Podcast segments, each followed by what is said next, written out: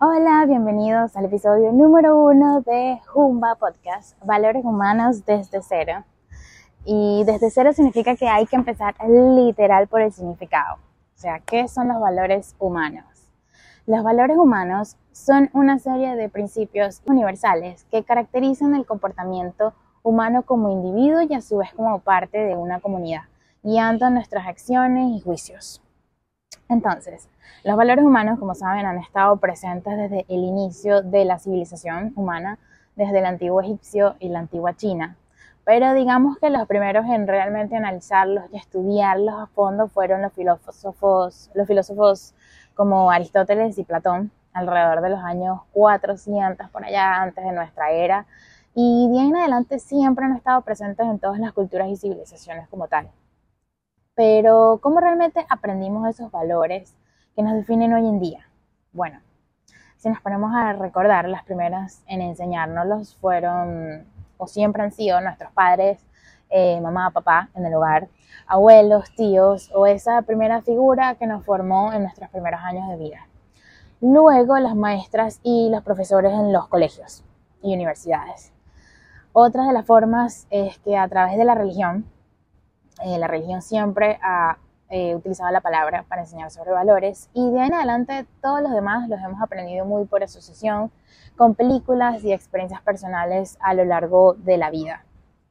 Pero si yo vengo y les pregunto, ¿cómo te enseñaron los valores y a qué edad? ¿Cómo y cuándo aprendiste lo que es el amor, eh, la amistad, bondad, respeto, tolerancia, justicia, libertad, solidaridad, entre otros? Se les hace difícil, ¿verdad? El cómo y el cuándo, así como que no hay nada eh, concluso, sí. Los valores son tan importantes y los usamos en nuestro día a día, pero por alguna razón que desconozco, nunca han estado en una agenda estudiantil, en una, de una forma oficial, como en un pensum, como, como una materia y su libro, con una metodología estructurada ni nada por el estilo. Es como, como si es el caso de repente como literatura y matemáticas. Pero, ¿cómo es que así nos metieron el pensum en la tabla periódica de, química, eh, trigonometría en matemática, la fotosíntesis en ciencias? Más allá de que es cultura general, ¿cuándo hemos usado esos conocimientos en nuestras vidas? Nunca, a menos que se escogiera una carrera profesional relacionada en ese campo, pero en el día a día jamás. La sociedad rota en la que vivimos hoy en día es una consecuencia directa de la ausencia de valores humanos. Pero es que son muchos y si acaso nos enseñaron formalmente unos cinco o unos seis. ¿Y qué pasa con las personas que de repente eh, no corrieron con la suerte de tener un padre o una madre que les enseñaran los valores? Hay unos que de repente sí tuvieron eh, mamá y papá, pero eran mamá y papás que no supieron decírselos o no sabían cómo comunicárselos.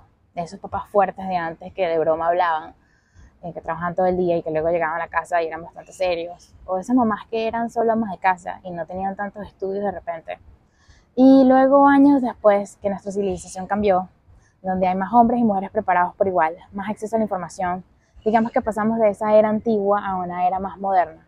Pero ajá, tampoco es que sabemos exactamente cómo vamos a enseñar eh, los valores en casa, porque nunca hemos tenido como un ejemplo así completo estructurado como cuando nos enseñaron a leer y multiplicar, por ejemplo. Y obvio que sí hay muchos padres que sí saben de valores y han sabido educar sobre ellos, no estoy negando su existencia, solo que estoy basando este razonamiento en los que no lo hicieron o no pudieron por desconocimiento.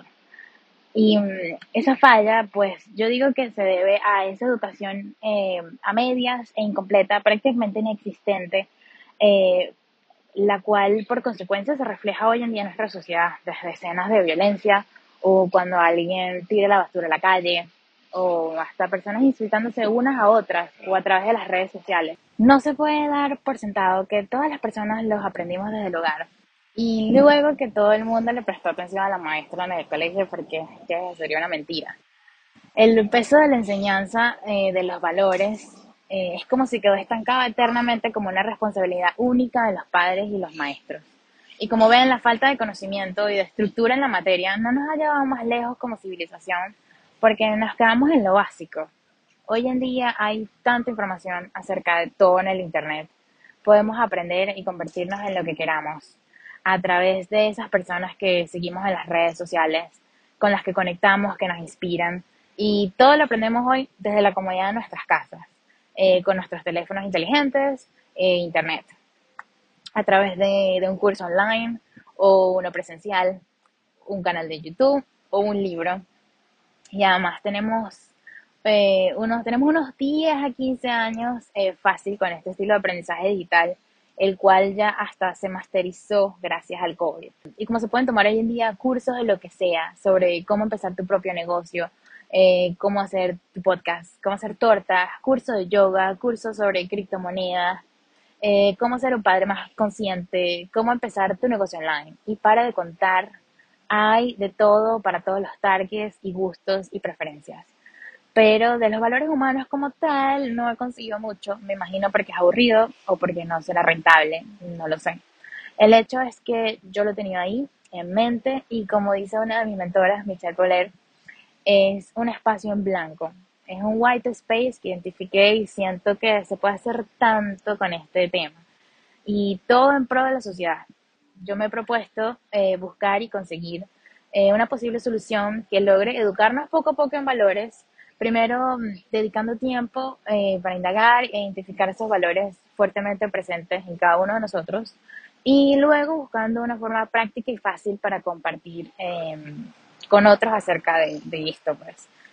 Pero esto no lo haré yo sola, nadie llega lejos solo, así que si tú llegaste hasta estos últimos minutos de este primer episodio, si algo de lo que has escuchado aquí hasta ahorita resuena contigo, te hace sentido, eh, lo que sea que te pasó por la mente relacionado a este tema o análisis que te, eh, que te estoy diciendo acá, les invito a que lo dejen en los comentarios, como les dije en el episodio intro, yo no sé nada todavía, pero me considero una persona muy curiosa y creativa y seguro que cualquier comentario, idea o incluso alguna corrección que me quieras hacer con respecto a lo que les dije hoy en este, en este primer episodio, estoy segura que me va a ayudar un montón en mi investigación y este proceso en general. gracias una vez más por escuchar y bueno, si te gustó, presiona el botón de like eh, y compártelo. También pueden seguirme en Instagram, el Instagram de este podcast que se llama Jumba, eh, rayita abajo, eh, movement.es y en todas las plataformas de estos episodios que estoy explicando en YouTube, Spotify y Apple Podcasts. Ahora, un momento de publicidad. Este podcast llegó a ustedes gracias a Sensar Luxury Catering, el cual es mi negocio. ¿Y por qué no publicarlo aquí, no? Publicitarlo acá. Nosotros somos un catering familiar donde el chef, que es mi esposo, es francés.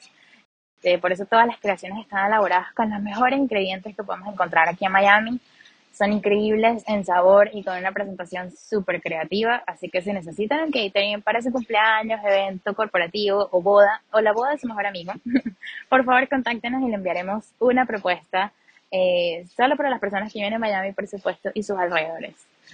Así que bueno, hasta el próximo episodio.